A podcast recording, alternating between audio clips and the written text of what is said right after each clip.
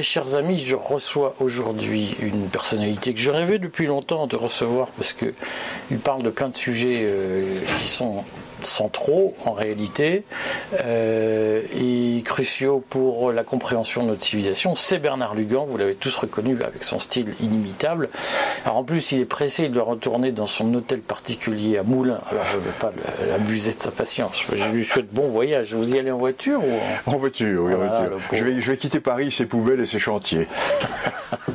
et ses manifestations. Oui vous venez de publier euh, un vous publiez plein de livres, tous passionnants.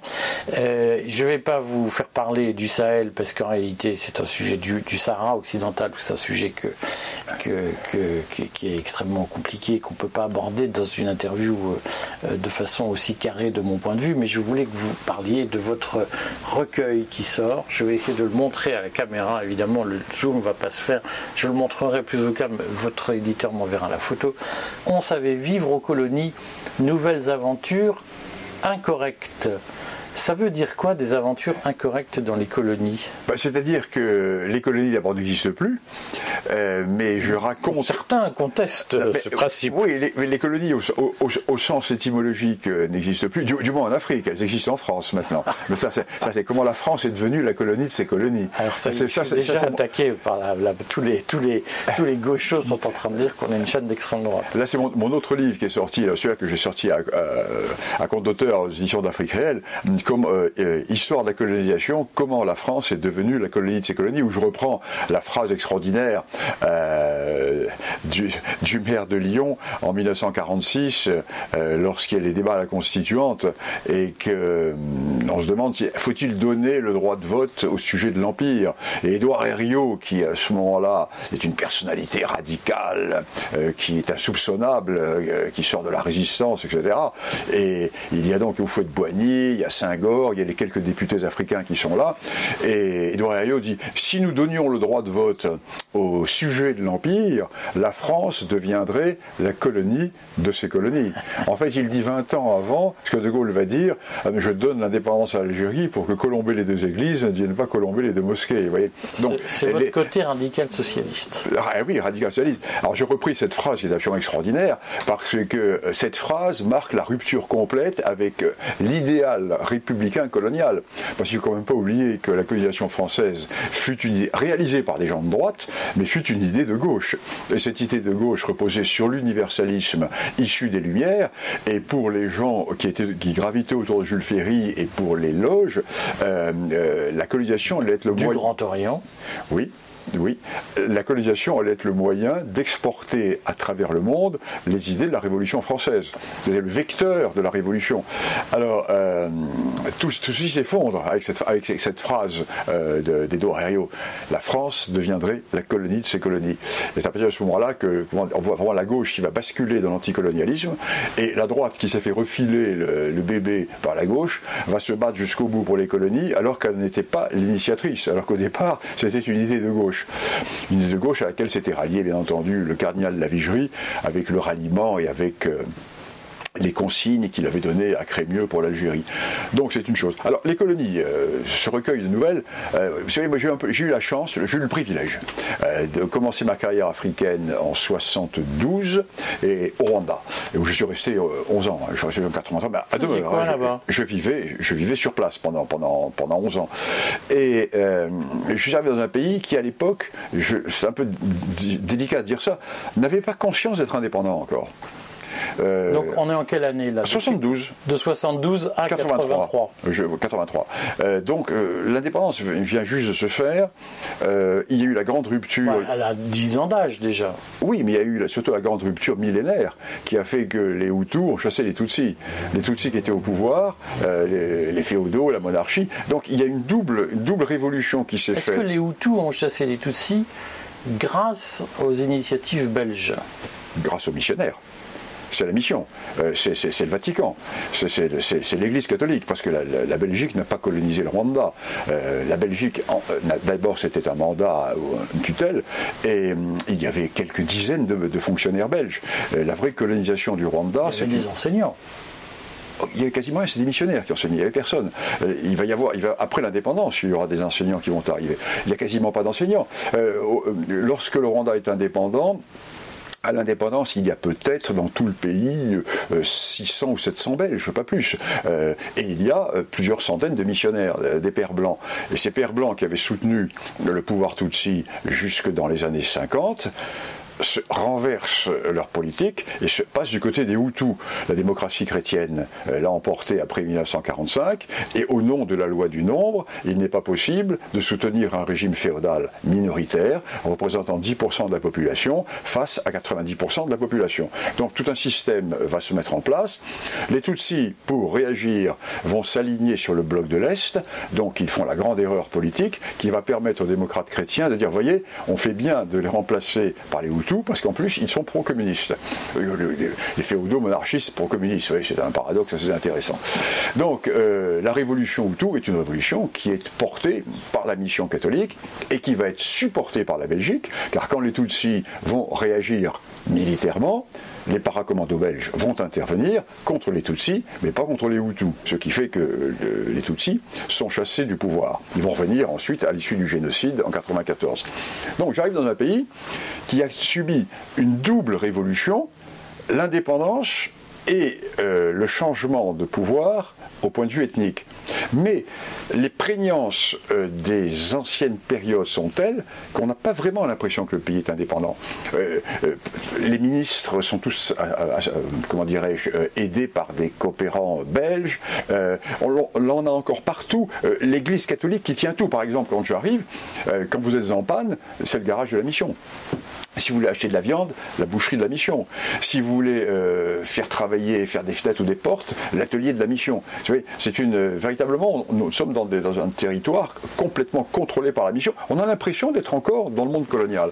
Et dans ce monde colonial, euh, je vais rencontrer des personnages étonnants, des personnages que l'on ne retrouve que dans ces coins complètement perdus, qui tous ont des passés extraordinaires. Alors, des réprouvés, souvent des réprouvés de la deuxième guerre mondiale, qui se sont retrouvés en Indochine, des gens qui ont été, qui ont fait la guerre au Katanga, les, qui ont fait tous les combats, les affreux, les affreux, etc. Et des personnages hauts en couleur. Et bien entendu, je vais sympathiser avec eux. Et c'est un petit peu mes aventures avec eux que je raconte dans euh, dans ce recueil de nouvelles, qui est le, deuxième tome. J'en ai fait, j'ai fait un premier tome l'an dernier. Et euh, ces nouvelles incorrectes parce que ces personnages sont très sulfureux. Ils sentent vraiment le soufre. Ce sont des gens qui sont complètement décalés par rapport à la réalité dans un pays qui est décalé par rapport à l'ambiance générale de l'Afrique, parce que quand vous sortez du Rwanda et que vous passez dans des pays de l'Afrique de l'Ouest française, etc., vous entrez dans un autre univers à l'époque. Parce que là, l'indépendance... Aujourd'hui oui, mais il y a une magie, pour beaucoup qui ont vécu, il y a une magie de cette région. Il y a une magie, c'est l'Afrique de l'Est. Et, et, au sein de l'Afrique de l'Est, l'Afrique des Hautes-Terres. La, magie, la magie de la région Interlacus, la magie de l'Ouganda, la magie du, Kivu, la magie du Rwanda, la magie euh, du Burundi. C'est un monde complètement à part en Afrique. Euh, moi, j'ai beaucoup bourlingué au Sahel, hein. j'ai fini sur du Sahel, j'ai bourlingué partout. Ça n'a rien à voir. Quand on vous dit l'Afrique, l'Afrique n'existe pas sont les Afriques.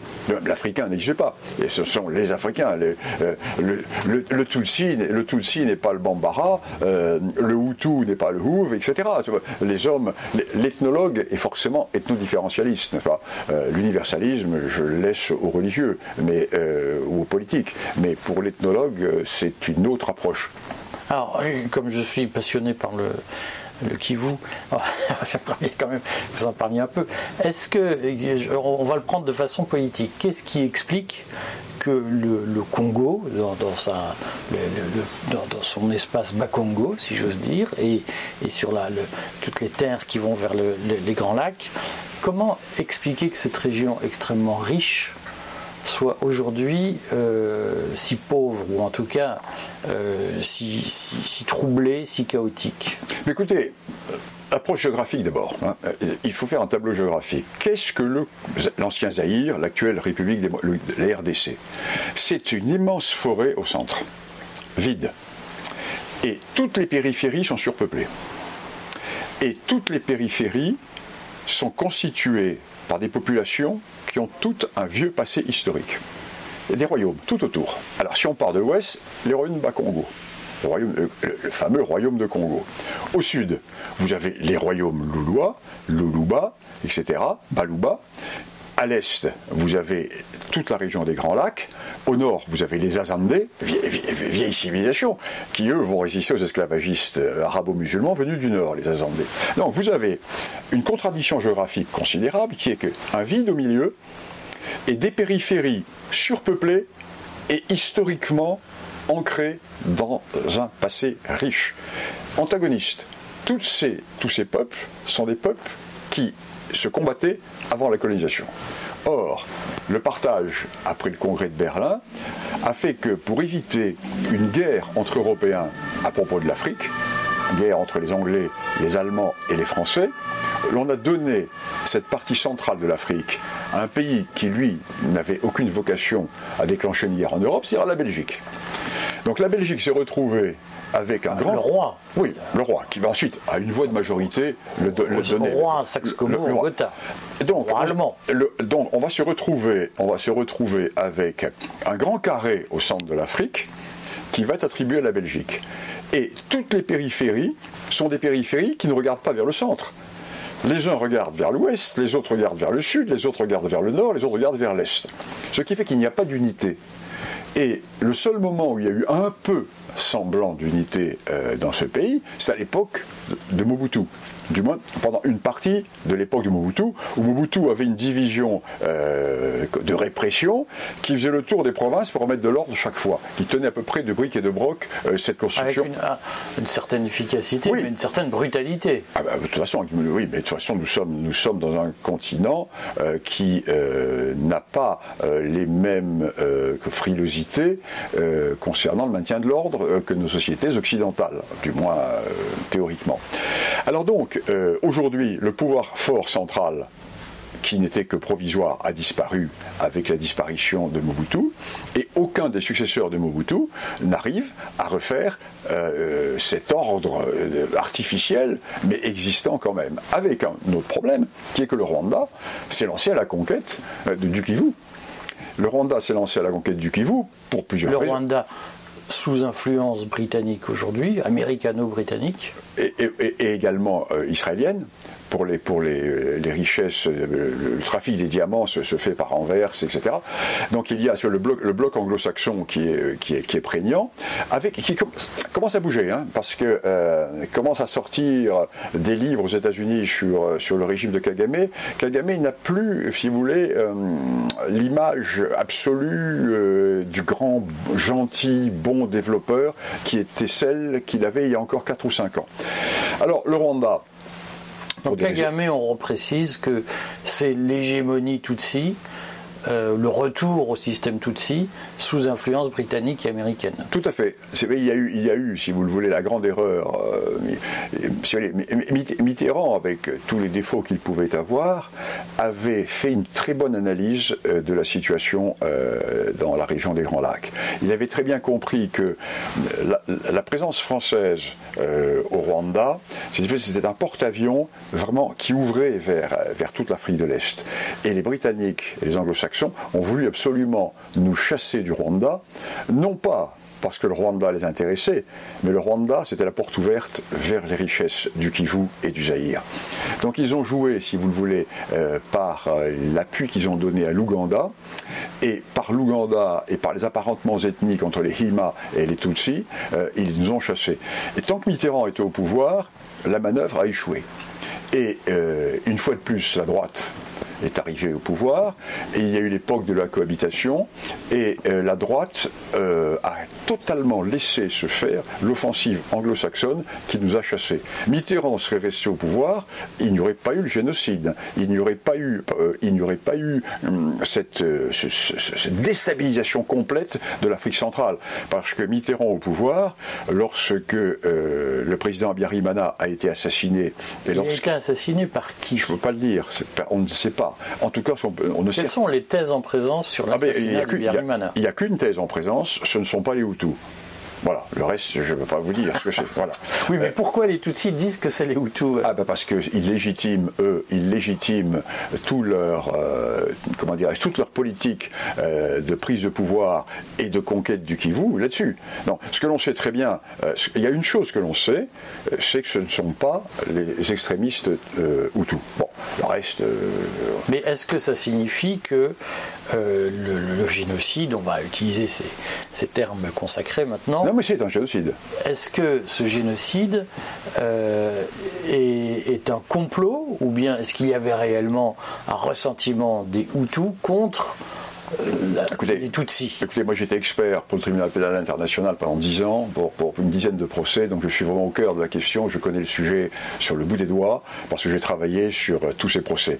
Euh, quelle, est, quelle, est, la conclusion du tribunal pénal international? C'est que ce génocide n'était pas programmé, et que ce génocide a été provoqué dans un climat de surexcitation paroxystique. Il a, la goutte d'eau, l'étincelle qui, qui a fait exploser le baril d'essence, c'est l'assassinat du président Abiyarimana. Voilà. Alors, les commandes massives de machettes qui arrivaient par conteneur. C'est du baratin. C'est, ça a été démontré au tribunal pénal international. Euh, le Rwanda est un pays, l'outil de base du Rwandais, c'est la machette.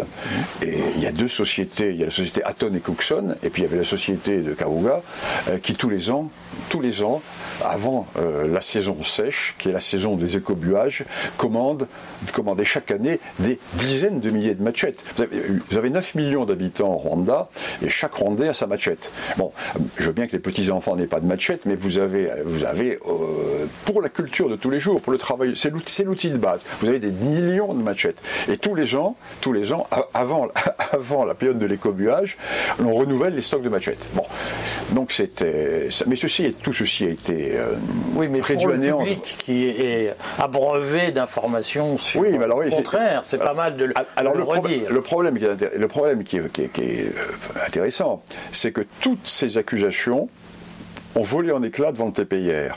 Seulement aucune des conclusions du TPIR n'est passée dans les médias, qui répètent sans arrêt le même marronnier, tout simplement parce que ces médias sont sous influence de Kigali, c'est très clair. Ou sous influence de Kigali, ou sous influence idéologique euh, de, des groupes qui, qui, euh, tournent autour euh, du, régime actuel rwandais. Donc. Alors, attendez, parce que pour je, sais que pour vous c'est d'une banalité, mais pour les gens, beaucoup de gens vont découvrir ce que vous dites. Quel est le. Alors, ça, alors, alors, alors je, ça, je, renvoie à un livre que j'ai publié il y a deux ans euh, aux éditions du Rocher, qui a pour titre Rwanda, un génocide en question, question plurielle. Et je reprends tout l'argumentaire à travers mes propres travaux au tribunal pénal international d'Arusha et à travers les conclusions à travers des procès, parce que moi j'étais, expert dans les principaux procès, hein. et donc je, je, sais de quoi je parle. Donc je reprends tout cela. Donc là, si, si, si, parmi vos auditeurs, il y a des gens qui sont intéressés pour avoir l'état de la question juridique et historique, ils prennent mon livre Rwanda, un génocide en question, publié il y a deux ans ou trois ans aux éditions du Rocher, il a dû être réimprimé. Donc c'est l'état des connaissances c'est indiscutable. Hein. C'est vraiment l'état scientifique des connaissances. Qu'est-ce qu'on peut dire sur l'implication française dans ce génocide, puisque ça fait partie des, lieux communs que répète la presse subventionnée en France? Alors, c'est très simple. Euh, quand le génocide commence, dans la nuit du 6 au 7 avril 1994, il y a euh, quatre mois qu'il n'y a plus un seul soldat français au Rwanda. Si, il reste deux gendarmes à l'ambassade, euh, euh, un lieutenant parachutiste pour la formation parachutiste. Il y a moins de coopérants militaires français qu'il n'y a de coopérants militaires belges.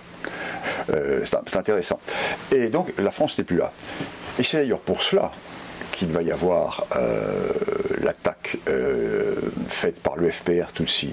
Parce que tant que l'armée française était là, le FPR Tutsi ne pouvait pas attaquer parce que l'armée française soutenait Abiyarimana et l'aura empêché d'attaquer. Et Abiyarimana, et pardon, et le général Kagame va subordonner sa signature aux accords de paix entre guillemets d'Arusha au départ des Français. Pour lui, C'est fondamental. Il dit Moi, je veux bien signer l'accord d'Arusha, mais à condition que l'armée française s'en aille. Donc l'armée française s'en va, donc il a le quartier libre. Parce que l'armée Hutu ne faisait pas le poids par rapport à son armée, qui était, elle, hyper armée par les anglo-saxons, alors que l'armée euh, régime, du régime Hutu était sous embargo. N'oublions pas, l'armée d'Abiyarimana est sous embargo, tandis que l'armée de Kagame puise complètement dans les, stocks de l'armée ougandaise qui sont ravitaillés par les Américains et par les Anglais. Donc on joue, on, joue d'une manière totalement inégale. Mais il fallait que les Français partent. Alors je reviens à Mitterrand. Quand Abiyarimana est assassiné, immédiatement, euh, l'unité française d'intervention est prête hein, pour intervenir. Euh, ce serait la troisième fois. Et, là, il suffisait immédiatement d'intervenir. Euh, nos unités parachutistes intervenaient.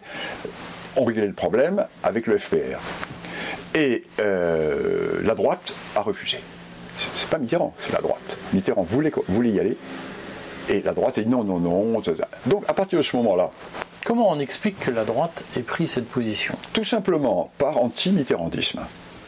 Tout simplement, nous sommes à l'époque avec la cohabitation, on dit que c'est tout, le Rwanda c'est une fantaisie, c'est une fantaisie de Mitterrand. Il y a eu une campagne énorme qui a été faite contre Abiyarimana et contre le Rwanda par la presse euh, que nous connaissons bien, par la presse officielle française, ce qui fait que la, droite, la droite qui a toujours peur euh, de déplaire à la gauche, euh, se dit euh, bon, voilà, c'est une affaire de, de, Nous n'y allons pas. Résultat, nous laissons complètement le champ libre à l'armée de Kagame, qui avait préparé son offensive. Ceci a été également démontré au tribunal pénal international. L'offensive avait tous ses échelons prêts, avec les échelles de ravitaillement, ce qui fait qu'en 48 heures, l'armée de Kagame arrive à Kigali. Ce qui n'est pas prévu, c'est que l'armée Hutu, sans armes, sans munitions, avec euh, rien, va tenir pendant trois semaines.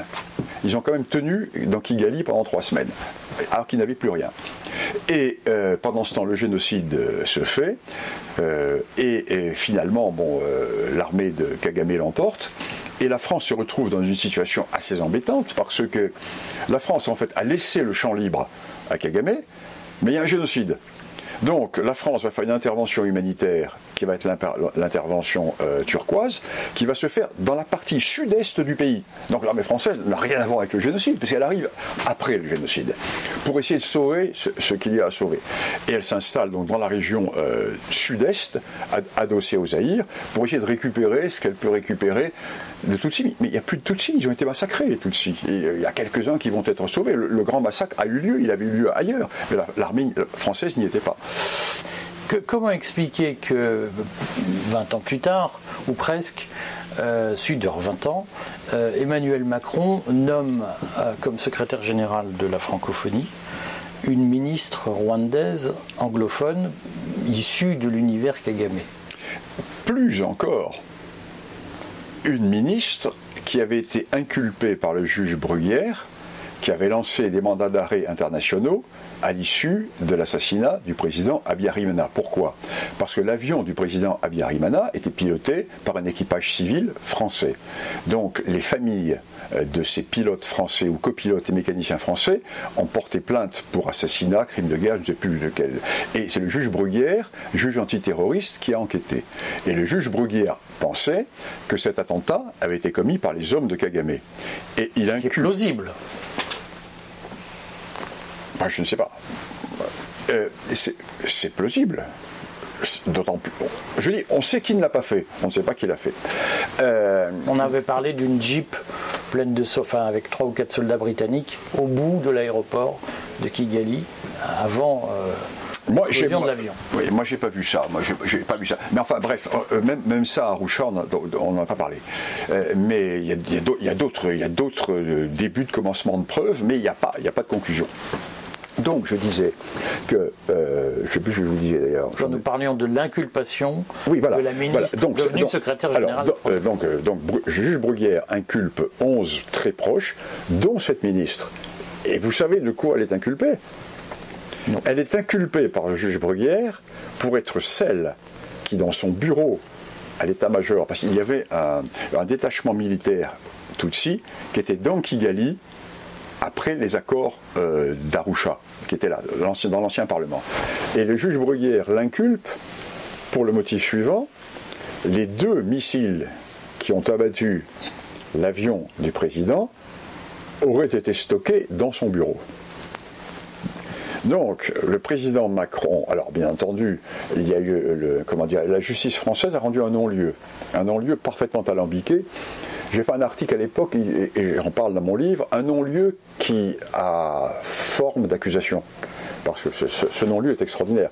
Le non-lieu des juges français explique ce ne sont pas les Hutus, pour telle, telle, telle, telle, telle raison. Ce pourrait être la partie adverse, mais on n'a pas les preuves totales. Voilà à peu près ce que dit, ce que dit donc non-lieu. Non-lieu. Donc on botte en touche. Pourquoi? Parce que depuis le président Sarkozy, il y a comment dire, une entreprise systématique de tentatives de rapprochement avec le Rwanda aux dépens de la vérité historique. Et euh, ça a commencé avec Kouchner, sous Sarkozy. Il y a eu des tripatouillages euh, judiciaires extraordinaires, dont je parle dans mon livre. Et ensuite, euh, c'est le paroxysme avec. ça freine sous Mitterrand. Sous Mitterrand, pardon. Sous Hollande. Ça freine sous Hollande. L'influence de Védrine? Oui, bien entendu. Et puis attention, il ne faut pas oublier une chose, c'est que, euh, comment Hollande connaît un peu l'armée parce qu'il est officier de réserve. Hollande est, lieutenant-colonel de réserve. Euh, ni Sarkozy ni Macron savent ce que c'est, quelle différence entre un capitaine et un commandant. Hein. Bon, euh, bon, ce sont des le milieu militaire ne connaissent pas. Hollande avait quand même ceci qu'il était, il connaissait un peu. Et puis il y avait Védrine, il y avait cette influence-là, etc. Avec Macron, alors on repasse complètement dans la politique d'alignement sur les anglo-saxons. On, en revient toujours à la même chose. Sarkozy était aligné, regardez euh, euh, New York, euh, Macron, même chose, et Macron, les gens vont venir à son dernier voyage, parce que si vous voulez, tout est lié. Évidemment, c'est pour ça que je vous y amène. Tout, est lié, tout est lié. et Macron va faire une politique de rapprochement, mais j'allais dire indécente, je, ne conteste pas le fait qu'il faille se rapprocher du Rwanda. Nous n'avons pas d'ennemis éternels, bien sûr, mais on ne nomme pas à la tête de la francophonie quelqu'un dont le pays abandonne la langue française au profit de la langue anglaise et quelqu'un sur euh, une personne sur laquelle euh, peser des soupçons, même s'il y a eu un non-lieu, quand même il y, a, affaire à discussion. on, pourrait, on pourrait trouver quelqu'un d'autre. Ce qui va expliquer en grande partie l'incident. L'incident. dit Macron, lors du dernier voyage d'il y a dix jours de Macron en République démocratique du Congo. Parce que la France est considérée en Afrique comme étant devenue l'allié du Rwanda. Euh, le Rwanda qui, occupe le Kivu, euh, tout ce qui se passe, cette guerre du Kivu, à travers des, milices euh, qui, portent, qui sont les prête-noms de, l'armée rwandaise, et pour les Congolais de la République démocratique du Congo, la France est derrière Kagame. Et Macron vient faire un voyage officiel à Kinshasa, et là, à Kinshasa, on lui reproche de ne pas condamner l'attaque du Congo par le Rwanda, et il leur répond Vous n'êtes pas capable de défendre vos frontières. Donc, si vous voulez, c'est une maladresse politique, diplomatique qui est totale. Il est allé un peu plus loin. Il a, il expliqué que, en réalité, le Congo n'était pas un État indépendant. Oui, oui, oui euh, disons, disons, que ça a été perçu, ça, a été perçu comme ça. Donc, donc tout ceci, tout ceci se tient. Donc, visiblement, euh, la France aurait choisi euh, le Rwanda contre le Congo, alors que le Rwanda, qui est un petit pays qui est devenu anglophone, alors que le Congo est le plus grand pays francophone d'Afrique. Vous voyez les contradictions totales. Moi, je me demande qui conseille Macron en politique africaine. C'est à se demander, c'est à se demander si ce ne sont pas des, ce sont pas des traîtres, tout simplement. C'est-à-dire que euh, vous pensez que Macron, vous n'écartez pas l'hypothèse que Macron sape les positions françaises en Afrique? Ah, je ne dirais pas ça je dis que les conclusions, je dis que dans la réalité, euh, la politique de Macron sape les, sape les mais je ne dis pas que c'est volontaire. Je dis la, conclusion, c'est cela, parce que euh, tente, regardez ce qui se passe avec le Maroc et, l'Algérie. Nous, nous sommes brouillés avec le Maroc. Le Maroc est quand même notre, ami numéro, numéro un, un pays qui n'a jamais, euh, comment dirais-je, c'est jamais lancé dans les récriminations coloniales. Résultat, le parti nationaliste marocain, l'Istiklal, a demandé euh, au roi que soit débaptisé toutes les rues portant des noms français et tous les bâtiments portant des noms français. Voilà le résultat de, cette politique. En faisant les yeux doux à l'Algérie, qui, euh, comment dirais-je, va continuer à, nous attaquer, car c'est le fonds de commerce du système algérien, nous nous brouillons avec le Maroc, qui est le pays africain qui est le plus proche de nous avec le Sénégal. C'est incompréhensible. Résultat, on sape, je ne dis pas que c'est volontaire, moi je pense que c'est par crétinerie absolue, par méconnaissance du dossier, par suffisance, par arrogance et par... Euh, presque par hubris. Est-ce qu'il est possible, ce sera ma dernière question, puisque vous devez vous en aller, est-ce qu'il est possible que l'influence américaine ou anglo-saxonne dans les choix stratégiques de Macron soit forte? Bien sûr. Mais la, France, euh, comment dirais-je, euh, la France est revenue complètement dans l'OTAN. Euh, avec ce qui se passe en Ukraine, la France s'est complètement alignée sur. Euh, là, encore, là encore, euh, là encore, on, va regretter Mitterrand. parce que, souvenez-vous, quand Mitterrand avait dit Moi vivant, jamais Belgrade ne sera bombardé, hein, Chirac, lui, fait bombarder Belgrade. Mitterrand avait, avec tous les défauts qui sont les siens, moi je suis pas, suis pas un Mitterrand, je suis je ne suis pas pour Mitterrand, loin de là. Mais si vous voulez, avec le recul, on se rend compte qu'il y avait un homme d'État qui avait une vision euh, géopolitique et, on a, on a des, comment dirais-je, des saltimbanques hein, ensuite. Euh, Sarkozy, euh, Hollande peut-être moins. C'est quand même drôle. Moi qui suis un homme de droite, me voilà, me voilà défendant de. c'est quand même extraordinaire. Je vais me faire accuser de, je sais pas quoi. Mais il faut le reconnaître. Le, le réalisme est de reconnaître que c'était moins mauvais la politique africaine de la France était moins mauvaise avec Hollande euh, euh, qu'avec Macron, qu'avec Sarkozy. Merci Bernard. Et puis on recommande le livre qu'on va montrer à l'écran, On savait vivre en colonie et tous vos autres livres. Et, et, j'engage euh, vos lecteurs, s'ils sont intéressés, à se reporter à ma revue. J'ai une revue par internet euh, mensuelle qui s'appelle L'Afrique réelle, où je donne vraiment un éclairage euh, de la politique africaine, de la réalité africaine, qui est tout à fait particulier et qui va dans le sens de, mes analyses générales. C'est une revue par PDF, par abonnement, qu'on trouve sur mon site Bernard Lugan, euh, Afrique réelle ou Bernard Lugan. Euh, je vais taper Bernard Lugan et vous tomberez, sur, mon site, site officiel de Bernard Lugan. Voilà, écoutez, merci. Euh, nous, avons parlé de beaucoup du Rwanda. C'est un sujet qui, une question qui m'intéresse beaucoup parce que vous voyez, j'ai fait mes deux thèses sur le Rwanda. J'ai publié quatre livres sur le Rwanda, plusieurs dizaines d'articles scientifiques, et puis j'ai été expert pour le TPIR. Et justement, sur mon blog, ceux qui veulent approfondir cela pourront trouver euh, comment dirais-je, euh, tous mes rapports du TPIR que j'ai édités euh, sur PDF, ça à peu près 1200 ou 1300 pages, où on peut trouver véritablement toute la critique interne de la doxa concernant le génocide du Rwanda. Redonnez-nous l'adresse du blog Alors, euh, le blog Bernard Lugan, euh, le blog officiel. Ah bah bravo, il connaît pas l'adresse de son. Non, je connais pas mon blog. Je ne connais pas mon numéro de téléphone, je ne connais pas mon blog. Je suis, je suis passé de la plume d'eau à l'ordinateur sans l'étape intermédiaire de la machine à écrire. Alors, vous faites www.bernard-lugan.com www.bernard-lugan.com Bon, merci beaucoup, à bientôt. Merci.